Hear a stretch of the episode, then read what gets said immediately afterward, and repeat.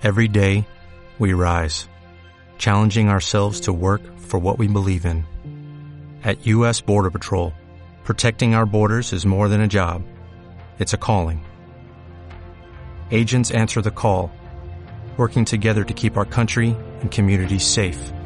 If you're ready for a new mission, join U.S. Border Patrol and go beyond. Learn more at cbp.gov/careers.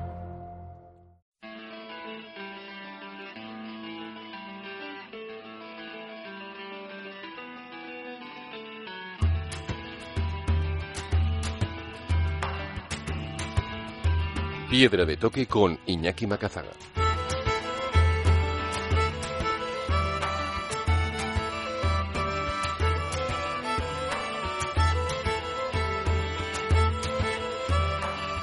Aquí arranca Piedra de Toque, el momento de los viajes, la montaña y la aventura con todos los contenidos siempre accesibles en formato podcast en piedradetoque.es. Hoy queremos viajar por los cinco continentes para conocer cómo está el mundo reaccionando contra el coronavirus. Arrancaremos en Shanghái, China, con el periodista Sigo Aldama, ahora que el país ha frenado la expansión del virus y las ciudades van volviendo poco a poco a la normalidad. Saltaremos después a Italia con la corresponsal Anne Irazábal, donde se están alcanzando las peores cifras con más de 700 muertes en las últimas 24 horas y la región del norte del país totalmente colapsada.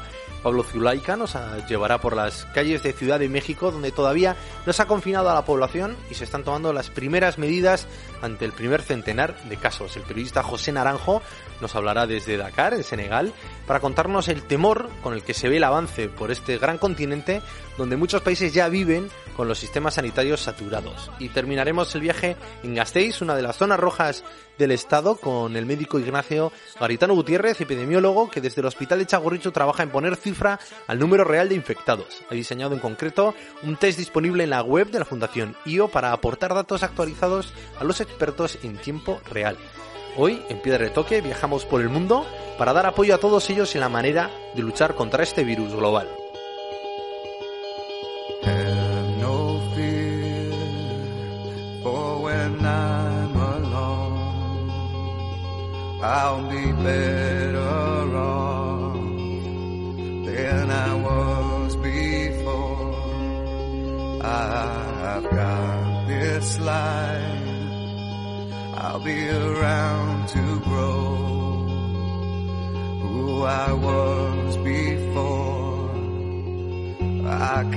Arrancamos nuestro viaje de hoy en Piedra de Toque y lo hacemos eh, viajando a lo que puede ser nuestro futuro, que es mirar a China, mirar en concreto a Shanghái y hacerlo a través de la experiencia directa de Sigor Aldama, corresponsal en Asia y viejo amigo de Piedra de Toque. Egunon Sigor. Egunon Iñaki. Bueno, no sé si tú tienes esa misma sensación, ¿no? De que estás viviendo un poco en el futuro, viendo cómo estamos reaccionando aquí, en Euskadi, en España, en Europa. Y bueno, prácticamente lo has explicado ya todo en todos los medios. Podemos seguir en Twitter, yo lo aconsejo. Has hecho además una muy buena crónica en, en 5W. Entras de forma habitual también en ETV. ¿Qué sensación tienes tú al ver esta reacción como en cámara lenta de Europa y en especial de España y de Euskadi? Pues sí, la verdad es que para nosotros es como estar en el, en el futuro y tener un déjà vu, porque eh, pensábamos que, bueno, pues que la, la, experiencia de China iba a servir para que otros estados eh, aprendiesen y se preparasen, ¿no? Eh, y desafortunadamente estamos viendo que eh, Europa no está haciendo las cosas mejor, que es una ola que va desde Oriente hasta Occidente, que ahora mismo está en Europa, que parece que puede saltar a África, aunque allí, pues bueno, tienen esa ventaja de tener una, una población mucho más joven y que también va a pasar a, a, América, ¿no? Ya está en Estados Unidos, ya está en algunas zonas de, de Latinoamérica, entonces para nosotros es, es, es mm, angustioso. Yo estoy viviendo con mucha angustia eh, la situación en, en Euskadi, en España, sobre todo, eh, incluso con más angustia que, que, cuando teníamos nosotros aquí el, el, coronavirus y cuando estábamos viviendo nosotros la propia crisis, porque no sé, eh, me preocupa más, pues eh, lógicamente la, los amigos, los seres queridos, la familia que tengo yo allí, eh, y luego el hecho de saber más o menos qué es lo que va a pasar y ver cómo muchos de los políticos occidentales pues no parecen verlo y están retrasando medidas que van a terminar tomando porque no, no queda otra otra solución eh, y ese y ver cómo ese retraso pues al final se está cobrando vidas humanas eh, yo no soy ningún especialista yo no soy epidemiólogo no soy médico eh, pero me limito a hablar con la gente que se supone que sabe de esto no a recoger sus testimonios y a, y aprender pues de lo que se está haciendo aquí. Y no solo China quiero decir que yo sé que hay mucha gente que dice joder pero es que China no puede ser nuestro ejemplo porque China es una dictadura, porque China tiene un modelo político y social muy diferente. Y, yo digo, vale, de acuerdo, no cojamos a China entonces como ejemplo, cojamos por ejemplo a Corea del Sur o a Taiwán o, incluso a, Hong Kong, ¿no? que son eh, lugares más democráticos en los que también se ha conseguido parar al coronavirus con unas eh, medidas diferentes a las que ha tomado China. Entonces, desde ese punto de vista, pues eh, no solo esa sensación de vivir en el futuro, sino esa sensación agónica de ver cómo los mismos eh, errores se, repiten en un lado y en el siguiente y en el siguiente, ¿no? Y eso es, eh, yo creo que para nosotros, los que vivimos aquí, que hablamos muchas veces, pues eso es lo más duro de, ver lo que está pasando por ahí ahora mismo. Y al revés, Igor, ¿qué cosas te darían a ti paz? Una de las claves ¿no? es ese confinamiento radical, ha llegado la primavera también a China, ha llegado la primavera también a Shanghái y lo celebrabais en la calle para llegar a ese éxito, que esperemos que también llegue aquí. Eh, una de las claves ha sido cerrar las ciudades, confinar y, trabajar mucho la prevención, ¿no? Hacer muchísimas pruebas, utilizar también el Big Data y adelantarse al máximo a esa expansión del virus. Claro, yo creo que todos los expertos coinciden en que la clave está en eh, evitar todo contacto humano. ¿no? Eso como lógicamente pues es imposible, lo que se hace es eh, extremar al máximo las medidas para que ese contacto sea el mínimo indispensable. Entonces, eh, la verdad es que en la provincia de Hubei, que es donde, donde explotó el primer brote y desde donde luego se ha expandido la propia pandemia, las medidas se tomaron sin medias tintas podemos decir que, que, bueno, eh, hubo un retraso, que al principio las autoridades ocultaron lo que estaba sucediendo, pero luego cuando se tomaron medidas, se tomaron medidas de golpe y fueron unas medidas drásticas, ¿no? Entonces, no solo el confinamiento, eh, sino también, obviamente, el parón en toda la actividad empresarial e industrial, porque no tiene mucho sentido decretar una cuarentena un fin de semana y el lunes pedir a la gente que vaya a sus lugares de trabajo. Yo entiendo que hay que encontrar una, un equilibrio entre, entre la salud pública y la economía, que no se puede destrozar la economía porque si eso sucede, pues al final puede ser peor el remedio que la enfermedad. En eso estoy de acuerdo, pero luego obviamente eh, estamos viendo que ahora Italia eh, toma esa misma medida, ¿no? Y la ha retrasado durante varias semanas y posiblemente ese retraso lo que vaya a hacer es simplemente alargar el, el drama, ¿no? No ya es, no el drama, la tragedia que están viviendo muchísimas personas. Entonces, esa es una de las, de las claves. Luego, el, el uso de, de tecnologías que nosotros podemos considerar, pues bueno, contrarias a los principios de privacidad, eh, ha sido también clave, ¿no? Para controlar que la gente respete esas, esas, bueno, pues la cuarentena y esas medidas tan drásticas, ¿no? El uso, por ejemplo, de los datos de ubicación de nuestros teléfonos móviles eh, para saber, pues, dónde hemos estado, si hemos estado también en zonas en las que hemos podido compartir espacio con algún eh, con algún contagiado, ¿no? Por ejemplo, eh, se avisa a los a los que hayan estado pues en el mismo vagón de metro que eh, en el que se ha detectado alguna infección o en el mismo vuelo. Y luego lo que se hace es un seguimiento eh, de toda esta gente un seguimiento muy estricto. Entonces no se dan ese tipo de imágenes de, de gente que dice ah, a mí esto de la cuarentena me da igual yo salgo a correr salgo de potes me voy a la playa no eso y eso también es una cosa que, que es un civismo es eh, muy social, ¿no? O sea, es algo eh, que está muy ligado con, con el tipo de, de, sociedad que tenemos aquí, que es mucho más disciplinada, que es eh, una sociedad que está más acostumbrada a bueno pues a recibir órdenes y a acatar esas órdenes que la sociedad occidental que está más acostumbrada a criticarlo todo y si un partido político dice una cosa yo digo la contraria sí entonces afortunadamente parece que ahora en Europa ya se está haciendo piña, se está se están uniendo todos los partidos para combatir esto, pero bueno, luego habrá que pedir responsabilidades sin duda. Sí, porque eso también lo ha hecho China, ¿no? Igual tardó en reaccionar, pero sí que se ve que la autocrítica acabará luego materializándose en, en, en, medidas propias, sobre todo a los gestores de, de esa crisis. Yo creo que lo más importante ahora mismo es eh, combatir todos unidos al virus y aprender lo suficiente para que esto no vuelva a suceder, porque las personas, los expertos con los que yo hablo, lo que, lo que hacen es subrayar el hecho de que esta epidemia, de esta pandemia, se puede repetir. O sea, no es una cosa que vaya a pasar y nos olvidemos de ella. O sea, no podemos olvidarnos de todo esto y de todo lo que tenemos que aprender, eh, de las medidas que se deben tomar, de que cuando hay un brote en, en un sitio, aunque parezca muy lejano, las autoridades de todo el mundo se tienen que poner en alerta y tienen que empezar a prever que esa epidemia va a terminar llegando. Eso supone comprar material de antemano, tener stock de, de mascarillas, de material, eh, bueno, de, de, los, de los trajes eh, biológicos que se utilizan por la parte de los sanitarios, de ventiladores, todo eso que ahora falta y que se está pidiendo a China, que se está intentando comprar en China, eso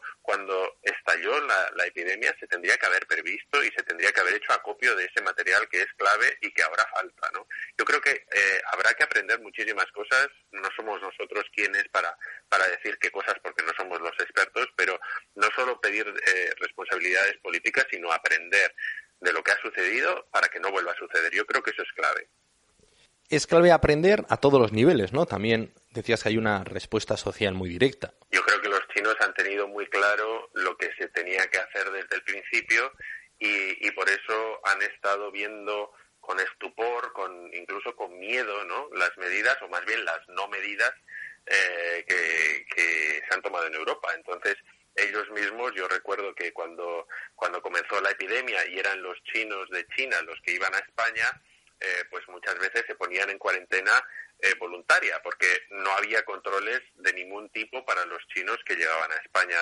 por, por avión. En cambio, pues bueno, algunos por propia responsabilidad decidían ponerse en cuarentena en su casa y luego también lo que decidieron fue cerrar sus eh, negocios en España, pues por la misma razón, porque ya sabían lo que lo que se estaba avecinando, ¿no? Entonces, yo sí creo que que como sociedad tenemos que aprender a ser más responsables y menos egoístas, porque yo no entiendo que se decrete una cuarentena de dos semanas y la gente en el día tres esté ya que se sube por las paredes. Oye, que tampoco es para tanto, vamos. ¿Qué pasa? ¿Que no, pues, no somos capaces de estar solos o de estar confinados durante un poco de tiempo? No sé, yo creo que, que habrá que hacer un análisis a muchos niveles, a un nivel social, también a un nivel económico, porque eh, no es lógico que hayamos deslocalizado todo nuestro poder de producción eh, de lo que sea, ¿no? De, las mascarillas, de un montón de cosas que son esenciales y que no podamos disponer eh, de nuestros propios elementos para, para combatir algo como, como es un virus, ¿no? Eh, yo creo que el tema de la globalización, el tema del capitalismo, bueno, neoliberal sobre todo, pues todo eso habrá que revisarlo un poco para que para que de esta tragedia salga algo positivo y salga un aprendizaje eh, que nos lleve a construir una sociedad mejor. Sin ninguna duda. También veo mucha gente que no se está pudiendo despedir de sus familiares queridos. Requiere enviar fuerza ¿no? a esa gente que también se va a sentir salpicada de una manera directa, no solo por no poder salir a la calle, sino por la tragedia que hay detrás de la gente que se está marchando en soledad. Sin duda, yo creo que no solo hay una tragedia por la gente que, que se muere, sino muchos dramas de, gente que va a tener, pues bueno, va a sufrir consecuencias psicológicas, eh, anímicas. Yo entiendo que es un momento duro, que, que, la prioridad es la salud y la prioridad es, lógicamente, no contagiar a, a la gente, ¿no? Eh, pero es verdad que esto lo hemos visto también en China, que esto acarrea unas consecuencias psicológicas que, que van pues desde ataques de ansiedad hasta depresión y, y lógicamente todos aquellos que hayan perdido a un ser querido no hayan podido despedirse apropiadamente de él, no solo no solo ya de, de, de, de darle un entierro, de, de, hacer un funeral, sino el hecho de poder despedirse pues en el hospital, ¿no? Como se como se puede hacer en muchos casos en circunstancias normales yo creo que eso va a ser una losa psicológica importante y desde luego todos los que estamos en, en China lo que mandamos es mucho ánimo a no solo a, quienes han perdido un familiar, sino también a quienes están sufriendo las consecuencias económicas, porque somos muy conscientes de que esto va a tener, eh, pues bueno, una repercusión en, los ingresos de mucha gente, eh, puede acarrear una, una crisis económica que al final va a repercutir en problemas sociales. Sigo Aldama, corresponsal en Asia con sede en Shanghái. Es que ricasco por guiarnos hoy por el futuro. Ojalá eh, aprendamos ¿no? y nos convirtamos más humanos a, todas las escalas, como vecinos, como compañeros, como familiares, pero también como ciudadanos y sepamos exigir también a, los gestores que, que, aprendan en clave de humanidad. Eh, mucho ánimo y te seguimos.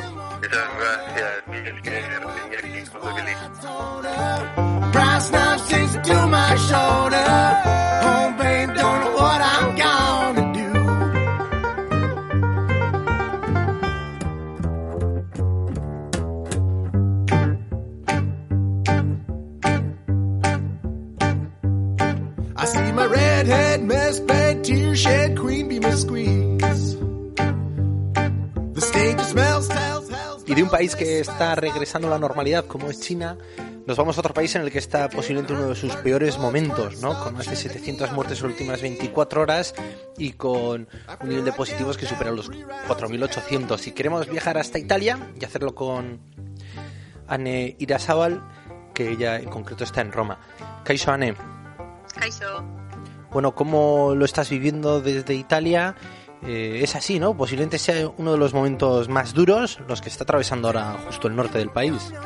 Sí, sí, estamos viviendo quizá las jornadas más, más difíciles, más negras hasta, hasta llegar a, digamos, al pico de la curva, ¿no? Al pico de, de la infección que se está retrasando pues, eh, pues cada día y, muy difícil porque de alguna manera nadie se explica o nadie es capaz de explicar por qué es un virus nuevo, porque nadie sabe cómo muta, eh, nos ha pillado a todos un poco desprevenidos, por qué la región de Lombardía, que es la región más rica de, más rica de Italia, motor económico del país y con la mejor sanidad pública, eh, se ha colapsado. Es decir, por qué se ha convertido en el epicentro de esta, de esta emergencia sanitaria. ¿no? Eh, lo que sí sabemos es que muchos contagios se han dado de manera contemporánea y eso ha provocado el colapso eh, de, de, los hospitales. ¿no? y desde que se ha producido ese colapso de los hospitales, pues el ritmo de muertos avanza sin control. Las medidas de confinamiento se han ido endureciendo, ¿no? Eh, lo último ha sido que ya se para también la industria, solo aquellas áreas que son esenciales. Sí, pero una de las, una de las cosas que ha pasado en Italia eh, es que todas las medidas de confinamiento se han tomado de manera gradual. Es decir, primero se confinaron 11 localidades en las que después de pasar 15 días se ha visto que el aislamiento funciona porque el número de contagios ha bajado casi a cero. Luego se decidió aislar la región de Lombardía y 14 provincias. Luego se decidió confinar todo el país, pero dejando ciertos, digamos, eh, ciertos derechos como pues que abrieran los restaurantes, que algunas actividades económicas se mantuvieran abiertas y después de eso, después de que han pasado 12 días, eh, bueno, antes de eso es verdad que luego ya cerraron los restaurantes, prohibieron la mayoría de las actividades eh, económicas, pero no se paró, digamos, el motor económico del país. No se cerraron las fábricas. Y casi 12 días después, desde que empezara este confinamiento general de todo el país, desde que toda Italia fuera declarada zona roja, eh, se ha decidido cerrar las fábricas. Entonces, el hecho de que todo esto se haya llevado a cabo de una manera gradual, lo que está haciendo es eh, retrasar, digamos, el final de la expansión, porque el hecho de que todas estas eh, decisiones se tomen de manera progresiva lo que hace es que es muy difícil interpretar los datos, o sea, es muy difícil interpretar cuándo se van a poder ver los resultados de este confinamiento general y cuándo vamos a poder llegar a este pico de la curva.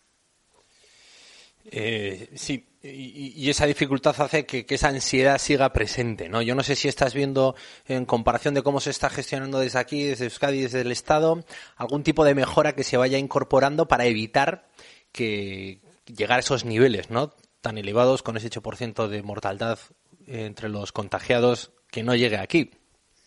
Bueno, yo creo que en estos momentos los datos que nos están llegando, estos datos catastróficos que nos están llegando estos días, corresponden a la gente que se infectó, que se enfermó eh, antes de que se establecieran los protocolos de distanciamiento social.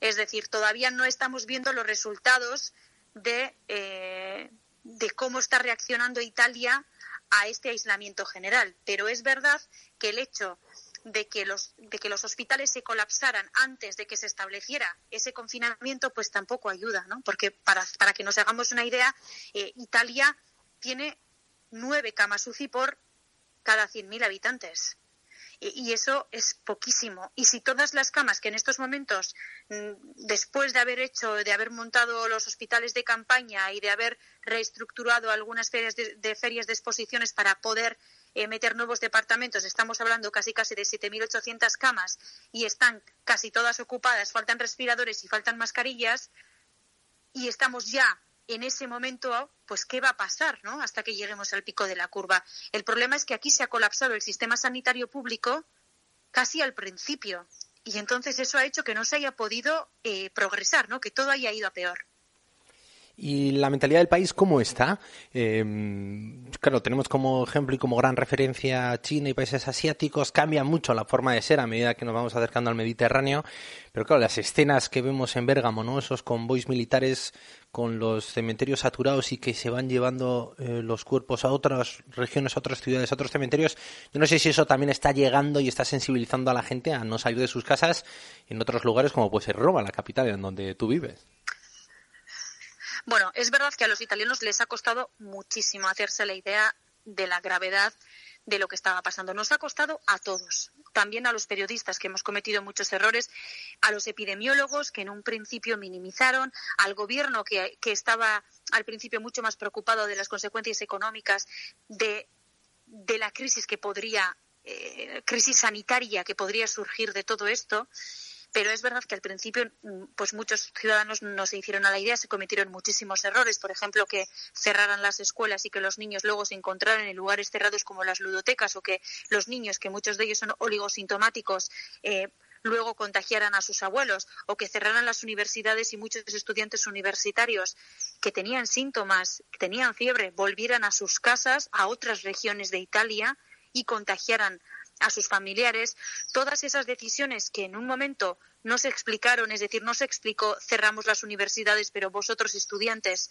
no podéis volver a vuestras casas, eh, porque era una situación nueva, ¿no? Eh, y porque de alguna manera, eh, no sé, hubo una falta de comunicación, una una especie de falta pedagógica, pero es verdad que también ha habido muchos listillos que se han que han querido saltarse las normas. Hay muchas, muchas personas que intentaron escapar de Milán para volver a sus segundas casas. Italia tuvo que cancelar, por ejemplo, los, los trenes nocturnos porque el gobernador de Sicilia denunció que solo en un fin de semana habían llegado 30.000 personas. Bueno, han pasado cosas, pero es verdad que ante la gravedad de la situación, ante las noticias, las imágenes que nos están llegando, sobre todo desde la región de Lombardía, la gente se ha empezado a, dar cuenta de lo que está pasando y de que esto no es una broma. Y yo diría que en estos momentos, por ejemplo, en Roma, pues, la, pues en general, en general como en todo, eh, pues los ciudadanos están muy, muy concienciados. Bueno, sigues también muy en contacto en la actualidad que sucede en el Mediterráneo, ¿no? Con las personas emigrantes. No sé si tienes también información y, contacto, ¿no? Con la gente que, está en esos lugares. Vemos lo que nos llega de Moria, ¿no? Ese campo de refugiados donde viven más de 30.000 personas y que estaba diseñado para 3.000. Los estragos que podía, que puede hacer, ¿no? El coronavirus en estos lugares tan precarios. Sí, yo estuve además hace, hace poco y es verdad que eh, el gobierno griego hace, creo que es una noticia de hace un par de días, ha cerrado las, las conexiones con las islas, ¿no? Entonces ha aislado aún más las islas griegas. Me lo comentaba ayer eh, Ibai Arvide, que es un periodista eh, vasco que también está, que está en Grecia y me comentaba, por ejemplo, que bueno, pues que el hecho de aislar aún más las islas ha provocado que, que la situación de los refugiados sea todavía peor. Yo hablaba con una solicitante de asilo iraquí que conocí la última vez que estuve en Moria y que me decía ella, su marido está en Alemania y ella me decía que su marido le mandaba dinero y ella se estaba quedando en un hotel. Eh, y que los hoteles eh, se están cerrando, que hay la orden de cerrar todos los hoteles, ¿no? Y que no sabía dónde ir, que no sabía si tendría que ir a Moria, pero en Moria también hay controles para, de alguna manera, limitar las entradas y las salidas eh, de, los, de los refugiados y aislar a estos solicitantes de asilo, a estas 20.000 personas que están hacinadas en Moria, con el resto de la isla. Y esto no es solo una, una cuestión que puede pasar en Moria tenemos que pensar también, eh, por ejemplo, en los campos de refugiados rohingya en Bangladesh o en otras muchas situaciones en África, ¿no? Eh, si estas personas no reciben el mínimo del mínimo, si tienen que hacer cola todo el tiempo para recibir eh, los servicios más básicos, para, para tener agua potable, ¿qué va a pasar, no? A la hora de responder a esta crisis, porque es verdad que el virus no entiende ni de colores, ni de nacionalidades, ni, ni de signos políticos es muy democrático en ese sentido, la manera en la que se contagia, pero la respuesta a ese virus no será democrática, porque ya estamos viendo que los países occidentales y más privilegiados eh, seremos capaces de reaccionar antes, ¿no? Y que estas personas que son, eh, que son de alguna manera los últimos de los últimos, eh, van a sufrir mucho más las consecuencias de esta pandemia. Pues sí, sin ninguna duda. Anira Sábal, es que ricasco, eh, citabas antes que habías hablado con Ibai eh, estos días, sé que estás llevando ¿no? esa iniciativa en los directos de, de Instagram, una manera también ¿no? de, abrir una ventana desde tu casa, desde tu corresponsalía ahí en Roma. Cuéntanos, ¿en qué consiste esta iniciativa? Bueno, pues es una iniciativa que hemos puesto en marcha la periodista italiana Mariangela Paone yo, y es, simplemente un, portal, una ventana que abrimos todas las tardes a las 5 de la tarde eh, mediante un directo de Instagram para, para hablar de nuestras cosas, ¿no? Para desahogarnos un poco, para ver cómo el confinamiento está afectando a nuestro trabajo o no, eh, para ver cómo se vive el tema del coronavirus en, en, todos los países o en algunos, en muchos países del mundo y, y también para desahogarnos un poco, ¿por qué no? ¿no? En, ante esta situación insólita que estamos viviendo, en este momento histórico que estamos viviendo. Muy bien, pues te seguimos, Ana. Es que ricasco por guiarnos hoy. Es que ricasco, gracias.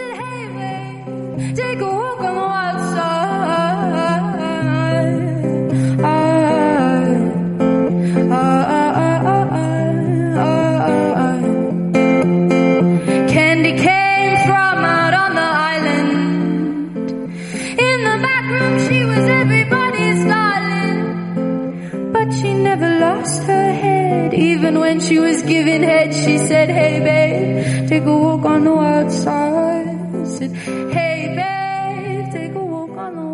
Bueno, y de un lugar eh, totalmente saturado como ha sido Italia, ahora viajamos a otro gran continente al que está llegando este virus, como es África. De los 50 países que lo componen, 40 ya, ya registran contagios y casos, principalmente en el norte, con Egipto y Argelia, y también crece el número de Sudáfrica. Y viajamos hasta Dakar con otro gran amigo de Piedra de Toque, como es José Naranjo.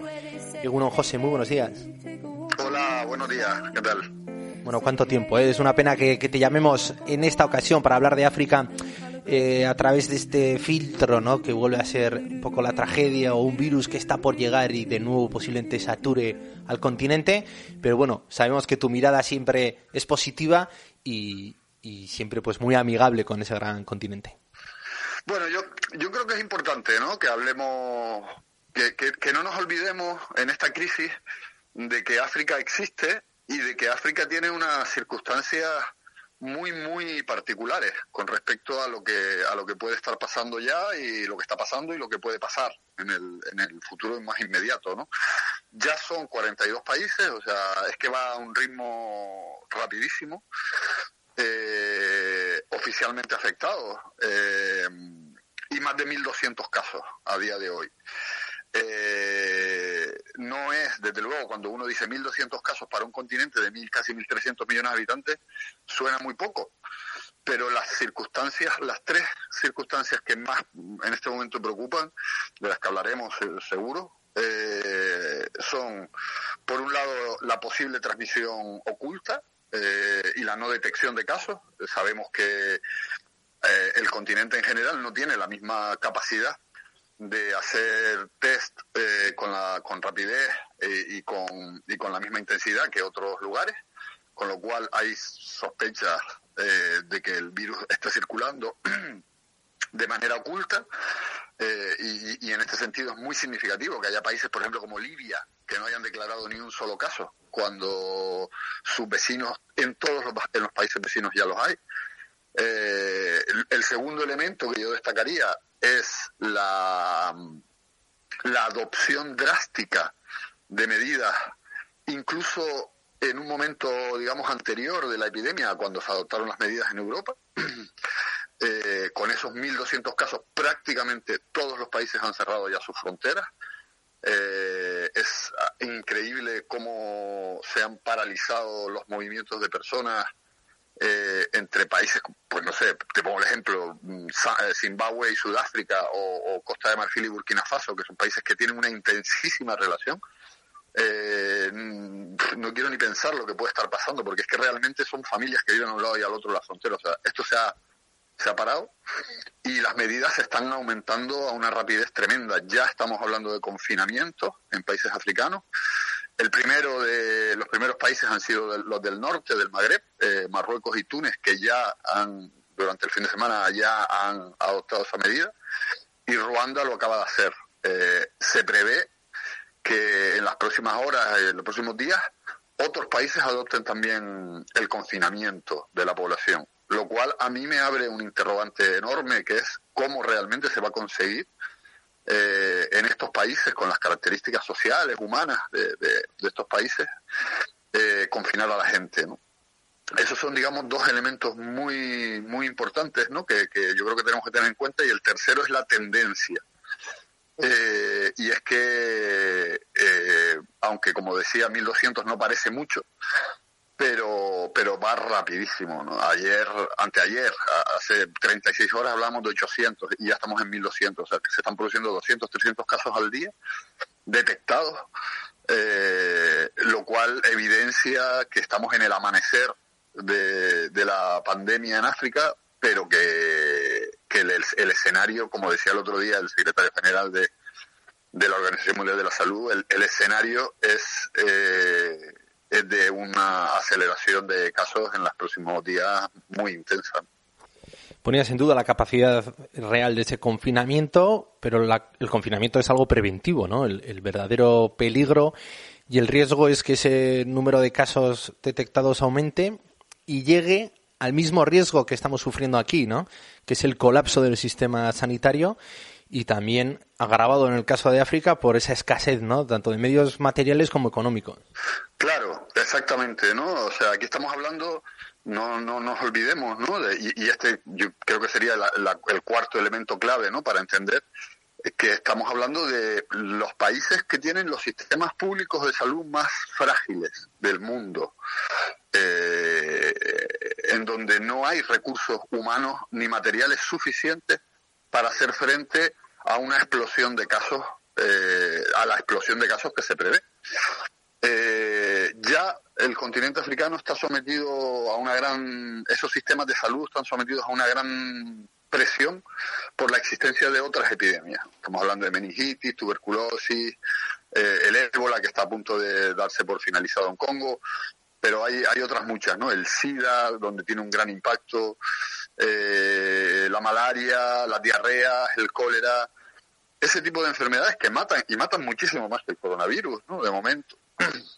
Son, son epidemias que, que someten a un gran estrés a los sistemas públicos de salud porque hace falta sistemas de vigilancia precoz, de alerta, eh, de atención, eh, en algunos casos también unidades de aislamiento y, eh, y, y se hace lo que se puede. Eh, hay países que están mejor dotados y otros que desgraciadamente, y lo sabemos, lo hemos visto con la experiencia del ébola, no están preparados. Entonces, eh, hay países en donde hay un médico por cada 100.000 habitantes o donde hay 20 respiradores para una población de 15 a 20 millones de, de- personas. ¿no?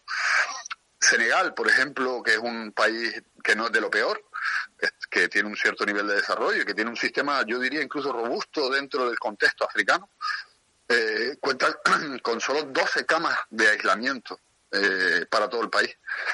Esto yo creo que es la gran preocupación. Si el virus irrumpe de manera explosiva y lo está empezando a hacer en el continente africano, eh, el desbordamiento, digamos, de esos sistemas de salud sería muy evidente. Por eso, de ahí la, la adopción de medidas drásticas con tanta rapidez eh, para tratar de, de, impedir que pase lo que está pasando en, en España o, o, en Italia. ¿Estás notando ya algún tipo de ayuda a través del gobierno chino por esa buena relación que tiene el continente con China? Se están produciendo todo tipo de iniciativas, eh, no solo de China, sino también de otros, de, de grandes empresarios, de fundaciones, para tratar de reforzar con carácter preventivo esos sistemas de salud. Eh, por ejemplo, los CDC, los Centros para el Control de Enfermedades, eh, que funcionan en todo el mundo, en África, uh, ya desde el mes de febrero, antes incluso de que se produjera el primer caso en el continente, empezaron a formar a personal sanitario. Eh, se ha alcanzado una cifra importante de personas formadas en esta nueva enfermedad.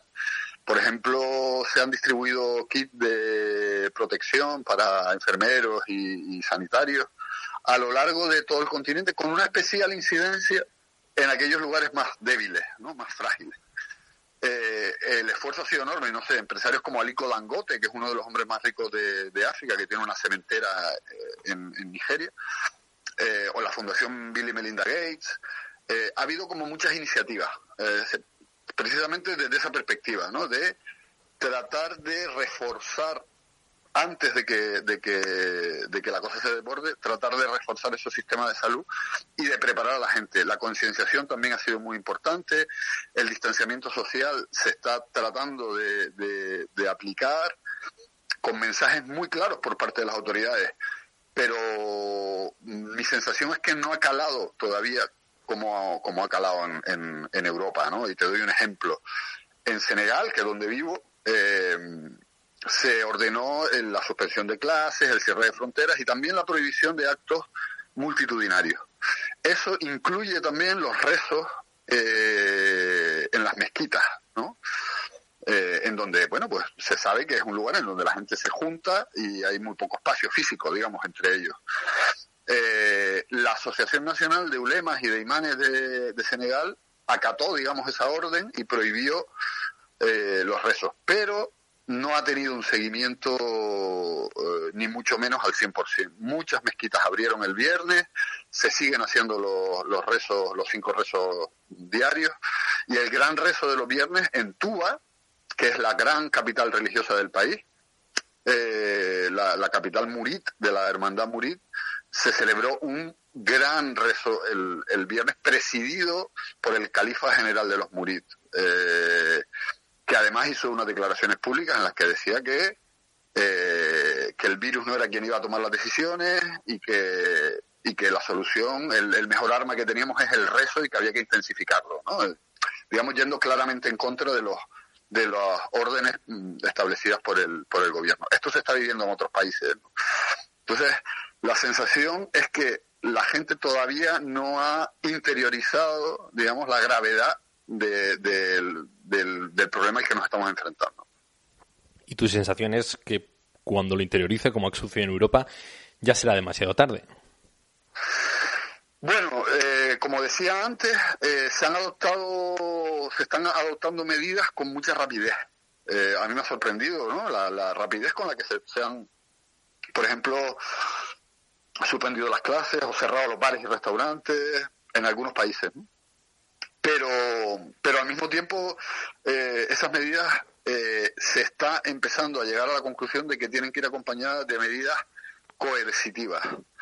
Eh, esto plantea también un, un, un serio problema de, de, de, orden público que se, que se puede plantear en, en, próximos, en los próximos días, ¿no? En la medida en que la gente acepte o no ese tipo de medidas y en la medida, sobre todo, yo creo que la gente asuma eh, que estamos ante un problema serio, ante un problema real, eh, y que dejen de circular los, las fake y los rumores y los comentarios respecto a la enfermedad que, que, han circulado con mucha intensidad también, ¿no? De esto es una enfermedad, que esto no. Eh, esto es una cosa de los europeos, en África no afecta, el calor, no sé, ha habido como todo tipo de comentarios y rumores que se han extendido, eh, que digamos, eh, están adulterando esos esfuerzos del gobierno por, por tratar de, de actuar rápido y con eficacia. Yo creo que vamos a vivir eh, situaciones muy, muy, muy complicadas, ¿no? Ya las estamos viviendo, eh, ¿qué voy a decir, no? Lo que está pasando en España, pero en África, con los elementos particulares que se dan aquí, yo creo que vamos a vivir situaciones realmente complejas. José Naranjo, periodista corresponsal eh, para cubrir África para el país, con sede en Senegal, Dakar. Es que recasco por acompañarnos hoy. Nos apuntamos además tu libro, tu último libro, El río que desafía el desierto, para aquellos que quieran viajar también desde casa a este gran continente. Y seguimos en contacto. Ojalá, ojalá eh, este virus esquive a África y, y ojalá pues no se sume un problema añadido ¿no? a los que ya tiene este gran continente. Va, va, va, todos lo deseamos, pero ya está aquí. La, la cuestión es que ya ha llegado. Ahora es ver cómo, cómo se gestiona desde, como decía, desde lugares en donde, aunque tienen la experiencia de, de otras epidemias, pero en donde los sistemas están sometidos a una, a una gran tensión. Así que veremos lo que pasa en los próximos días. Un abrazo. Un abrazo grande.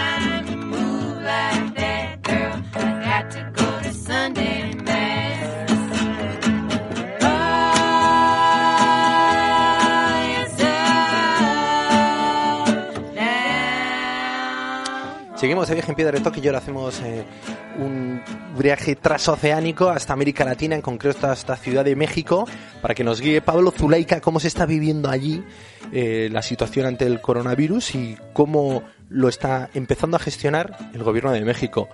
Caiso Pablo, ¿cómo estás? Eh, aquí, bien, a gusto. Bueno, dentro de lo que cabe. Bueno, teníamos pendiente una otra entrevista, eres autor de Paisajeros, por fin ha visto la luz tu libro sobre viajes y trenes, nos lo apuntamos, queda como pendiente. Hoy nos toca que, que nos guíes más bien por, por lo que está siendo tu vida allí, en, en esa megaciudad. Ujú.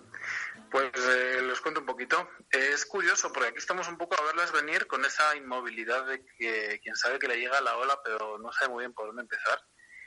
Entre la sensación de que en 2009 la eh, epidemia que hubo aquí de fiebre, no sé si fue porcina o aviar ahora mismo, porque no se tuvo muy claro el origen me parece, ¿no? La H1N1, que aquí llaman influenza, eh, pues aquí instauró unas medidas básicas que la población las ha seguido manteniendo, como el uso de geles en cualquier puesto callejero, eh, lavarse mucho las manos, eh, evitar ir toqueteando todo barandillas en metros y demás, la medida que cabe.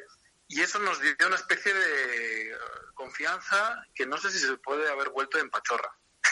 Con lo cual hay cierto riesgo, ¿no? Porque esto no es lo mismo que aquello. Y la gran duda es qué pasa con tanta gente que no puede darse el lujo de, bueno, no es un lujo, pero eh, aquí es más grave que se pare la economía porque muchísima gente vive al día y depende de, del menudeo que llaman, ¿no? De la venta ambulante o en puestos informales en la calle.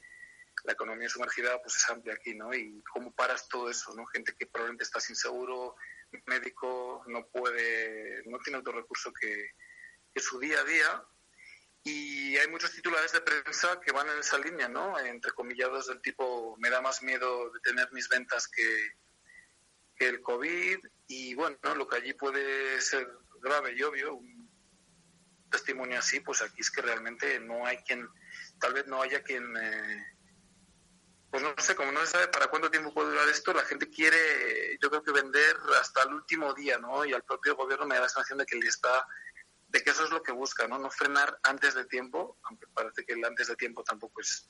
O sea, probablemente estemos ya con todo el jaleo encima, pero mientras la oposición le reclama que tome medidas más rápidamente, el presidente eh, habla de que tiene una confianza absoluta en, su equipo de expertos y al mismo tiempo pretende dar seguridad pues con todo tipo de... desde... Eh, desde amuletos que trae él, a decir que, que, los mexicanos y la unidad y la falta de corrupción que él pretende que, que sea dominante de aquí en adelante nos va a hacer más fuertes, o sea, un poco echando balones fuera invocando una tranquilidad que, que yo creo que es un poco nociva, porque llama a relajarse a la gente y a no tomarse en serio lo que, por otro lado, sí están diciendo los, los expertos en salud de su gobierno. ¿no? Es un poco ambiguo el mensaje.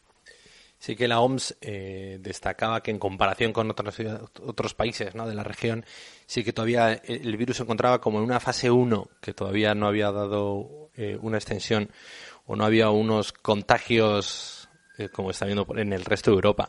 Pero claro, lo que tú dices, lo que es una fortaleza se puede convertir en cualquier momento eh, en una gran debilidad, ¿no? Que es el no haber reaccionado rápido. ¿Cómo ves, tú, tú, tú, te imaginas una Ciudad de México paralizada y, y, sobre todo, ¿qué, consecuencias tiene que, que, se paralice una ciudad así? Pues tuvimos una pequeña muestra en esa semana, semana larga de 2009, ¿no? Que te digo, que se, se animó al teletrabajo, la gente lo reaccionó bien, eh, también pensamos que esto iba a ser un caos, una anarquía en la que nadie hacía caso y sí, se reaccionó mejor de lo esperado y se logró contener aquello, pero pues ahora puede ser tremendo.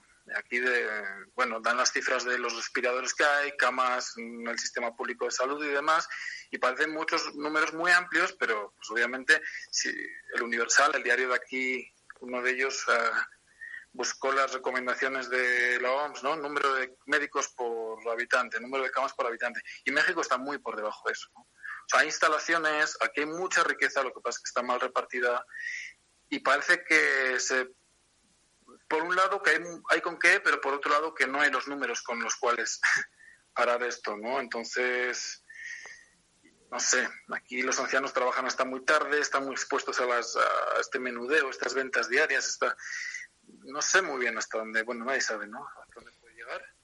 Estamos a día de hoy con 253 casos confirmados, me parece que fue el reporte de ayer a las 7 de la tarde, que diariamente se hace a esa hora. Había subido desde 203, antes desde 166, antes de 118. O sea, el, de momento parecen los números que están medio contenidos, subiendo, pero no exponencialmente al punto que preocupe, pero pues van para allá, ¿no? Entonces, también tenemos la sospecha, que no sé si es buena o mala, de que la temperatura puede atenuar esto. Parece que sí, pero que no se ha confirmado. Estamos aquí, pues por la noche nos bajará, ponle a 10 o 12 grados, pero por el día eh, llegamos a 28 o 30. Eh, esto hace que el virus parece que se mantenga menos tiempo vivo, ¿no?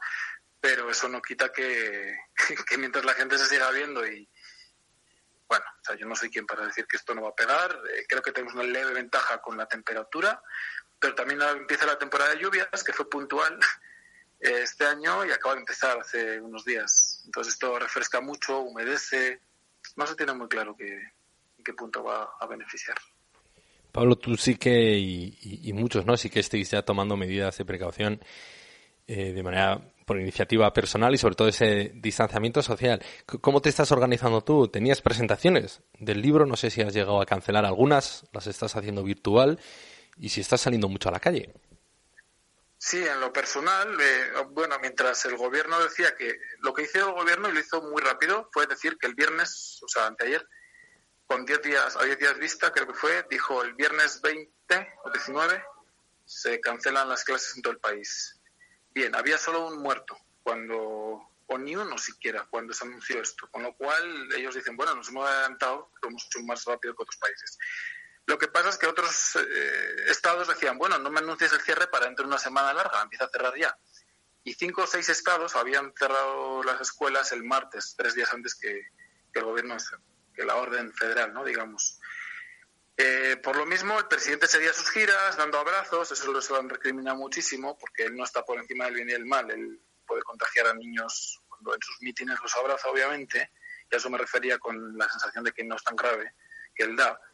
Mientras, eh, funcionarios públicos sí los han mandado a casa. Vivimos cuatro personas, dos somos freelance, autónomos, trabajamos desde casa, los otros dos están haciendo teletrabajo aquí en casa.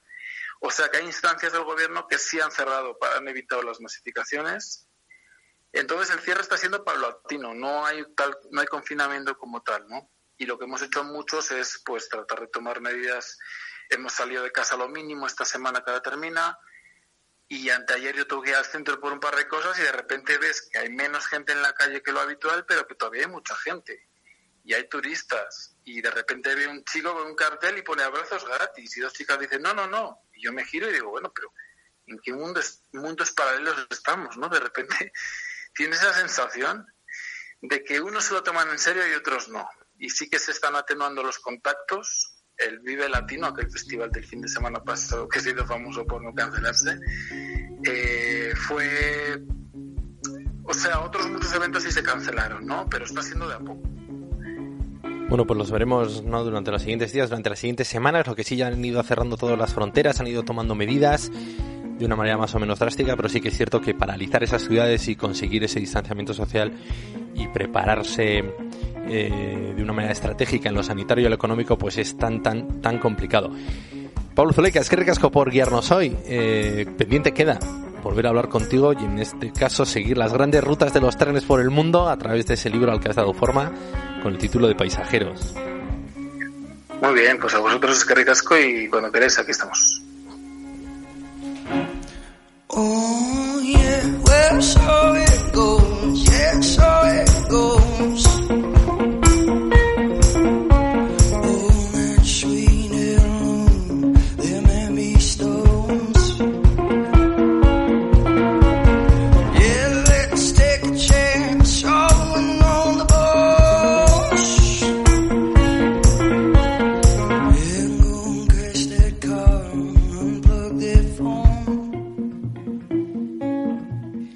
Tras este viaje por los cinco continentes cerramos el viaje sonoro de hoy en Piedra de Toque, visitando una de las zonas cero y en concreto la de Álava, la de Euskadi, la de Gasteiz, en concreto en el hospital es donde se encontraron uno de los primeros casos y donde se está atendiendo al mayor número de afectados.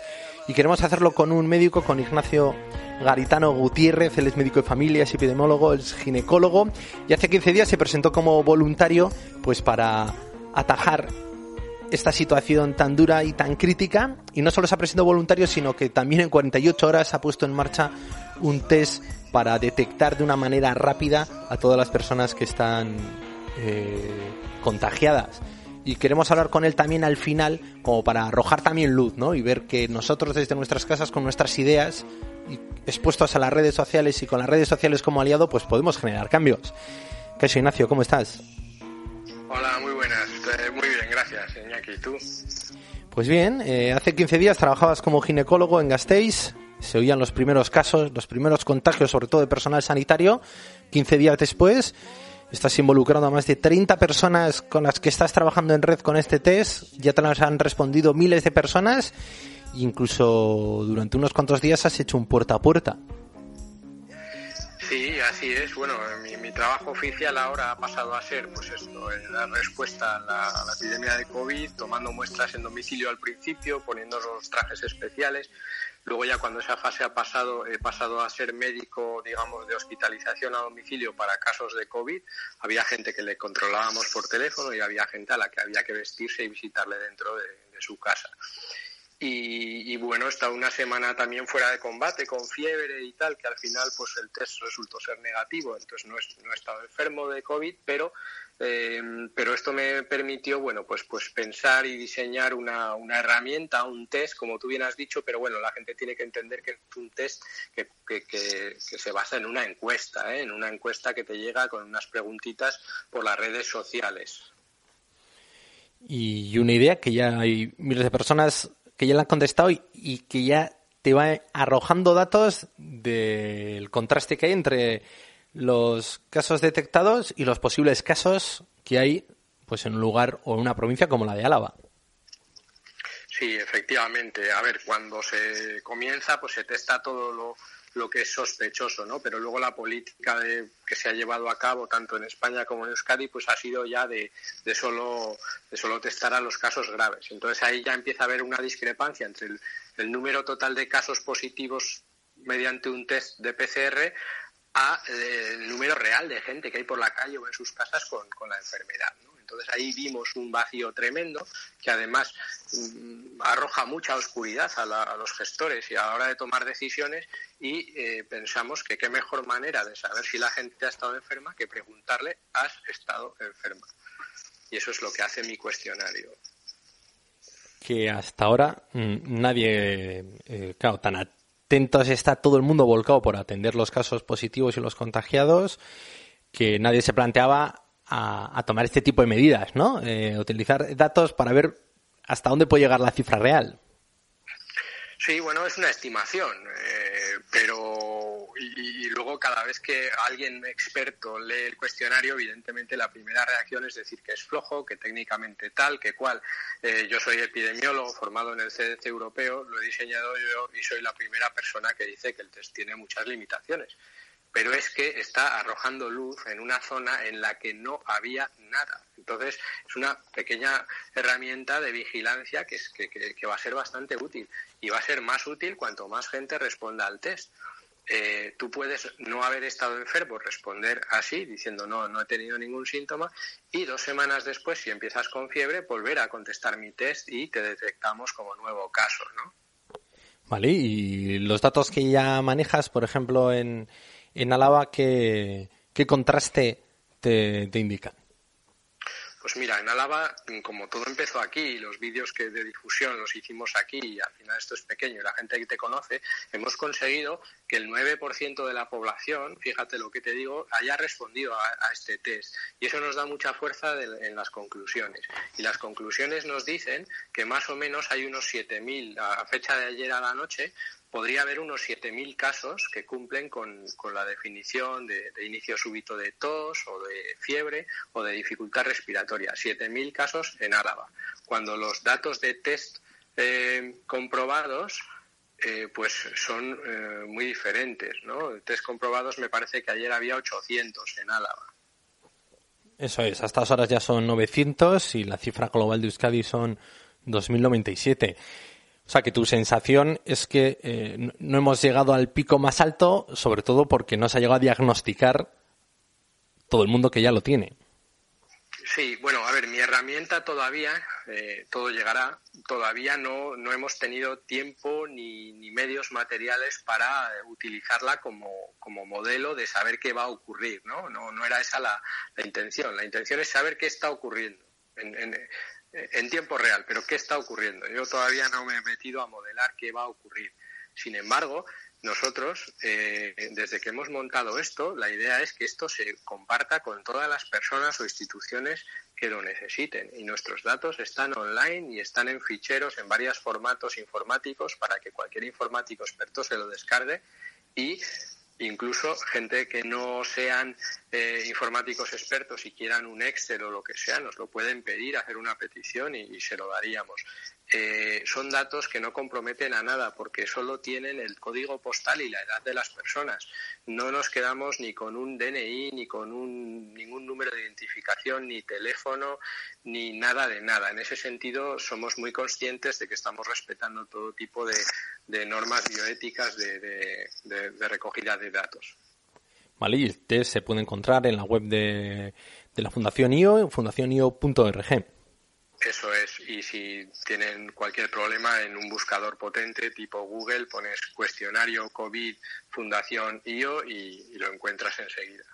Vale, o sea que el objetivo principal es eso, es ver qué está sucediendo en el presente. Cuanto más gente lo responda, más datos tendrán los expertos para llegar a qué conclusiones y a qué tipo de acciones. Pues mira, una conclusión que se puede sacar es que eh, tienes agregaciones de casos o clusters, que se dice en inglés, eh, pues en barrios más desfavorecidos, por ejemplo. Esto lo estamos empezando a ver en Madrid. No puedo dar datos todavía, pero es una impresión y tenemos un equipo muy potente de epidemiólogos eh, analizando esto en estos momentos, ¿no? Eh, entonces, bueno, lo importante de la información es que tiene que servir para algo. Y, y desde luego, bueno, pues lo que te digo, si detectamos que que hay diez veces más casos de los que se, se, testan por las vías convencionales, bueno, pues yo creo que nuestros gestores probablemente eh, van a adaptar sus respuestas y van a igual prepararse para más casos o cosas así, ¿no? ¿Y cómo se te ocurrió la idea de ponerlo en marcha? Eh, contabas que estabas medio de baja, ¿no? Por fiebre y no sé si tenías alguna referencia de otro tipo de cuestionario que hubiese funcionado tan bien y se hubiese expandido de una manera tan rápida en tan corto plazo. Sí, pues en un pequeño congreso regional de, anticoncepción me habían encargado dar una, una, charla de redes sociales y anticoncepción. Eh, mi hija a las 8 de la mañana me dijo, Aita, ¿dónde vas? Digo, bueno, pues voy a trabajar y voy a dar una charla de redes sociales y anticoncepción. Y me dice, ¿y qué, qué, son redes sociales? Digo, Internet, hija, Internet. Y me dice, Aita, pero si tú de eso no sabes nada. Y entonces eh, empecé con esa frase la charla y fue un éxito, ¿no? Eh, y, y dimos un premio a un trabajo de investigación de una residente del Hospital de Basurto que constaba en una, en una encuesta eh, hecha por Instagram, preguntando a ver qué anticonceptivos se usaban. Y entonces ella lo lanzó como experimento eh, y, en, en, un día o una noche o no sé qué, pues obtuvo 500 respuestas que ella no esperaba. ¿no? Entonces yo me quedé, nos pareció muy original, le, le premiamos y yo me quedé con la copla de decir, más respuestas de, de, las esperadas. Es una vía muy rápida y, y, y gratuita y tal. Entonces, un, pues lo que tú dices, ¿no? Fiebre, insomnio, 3 de la mañana y dije, esto es lo que hay que hacer. Esto es lo que hay que hacer. Bueno, no sé si eh, a las 8 de, de, la noche cada día, ¿no? Esos aplausos a los que sale la gente a dar al balcón. No sé si tú haces una lectura especial, ¿no? Como sanitario, como voluntario. Yo me, a mí me gustan esos aplausos, aplausos no, no considero que son para los sanitarios. Yo creo que, yo creo que ah, surgió como esa idea eh, que es preciosa, la gente se está dejando la piel y algunos hasta la vida pero yo creo que también sirven para, para hermanarnos unos con otros, ¿no? Yo, los vecinos se miran de balcón a balcón, se, se quedan un rato mirándose a la cara cuando nunca antes se habían mirado, se comparten el aplauso, comparten ese desahogo, eh, no sé, yo no estoy de acuerdo con, con, hay gente que ha publicado, no sé si ha sido Ramón Barea, que, que, lo que tenemos es miedo, que no eso de la solidaridad no hay, que no sé qué, que solo nos importamos unos mismos. No estoy nada de acuerdo. Yo, yo sí veo solidaridad, sí veo que nos miramos unos a otros, veo rasgos humanos que se estaban perdiendo, eh, veo que nos preocupamos cada vez más por los mayores, eh, que queremos protegerles, que hacemos sacrificios de no salir para, para por el bien común, ¿no? Hay sociedades mucho más eh, egoístas que, que, dicen, bueno, pues oye, pues no vamos a parar nada, no nos metemos en casas y si se tienen que morir todos los mayores de 80, pues ya está, que ocurra. Yo creo que aquí pues estamos dando el callo por, por esa gente. Bueno, pues ante esta situación, eh, pues ver casos como el tuyo, ¿no, Ignacio? Que, que, no solo uno puede trabajar en la primera línea como médico, como sanitario, como voluntario, sino que también puede poner en práctica ideas nuevas como la tuya con este test para poder eh, aproximar al máximo, conocer al máximo la realidad que está sucediendo y a la vez seguir trabajando con la seguridad y temple que nos ha sido transmitiendo. Es que ricasco, Ina. Bueno, muchísimas gracias a ti, Iñaki. Un abrazo.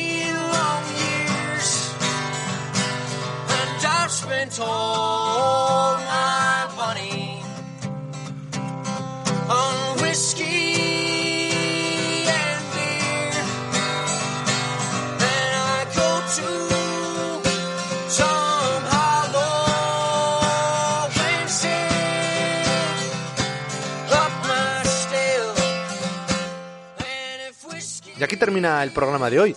Os animo a seguir a cada una de estas voces. Tenéis sus referencias en piedretoque.es.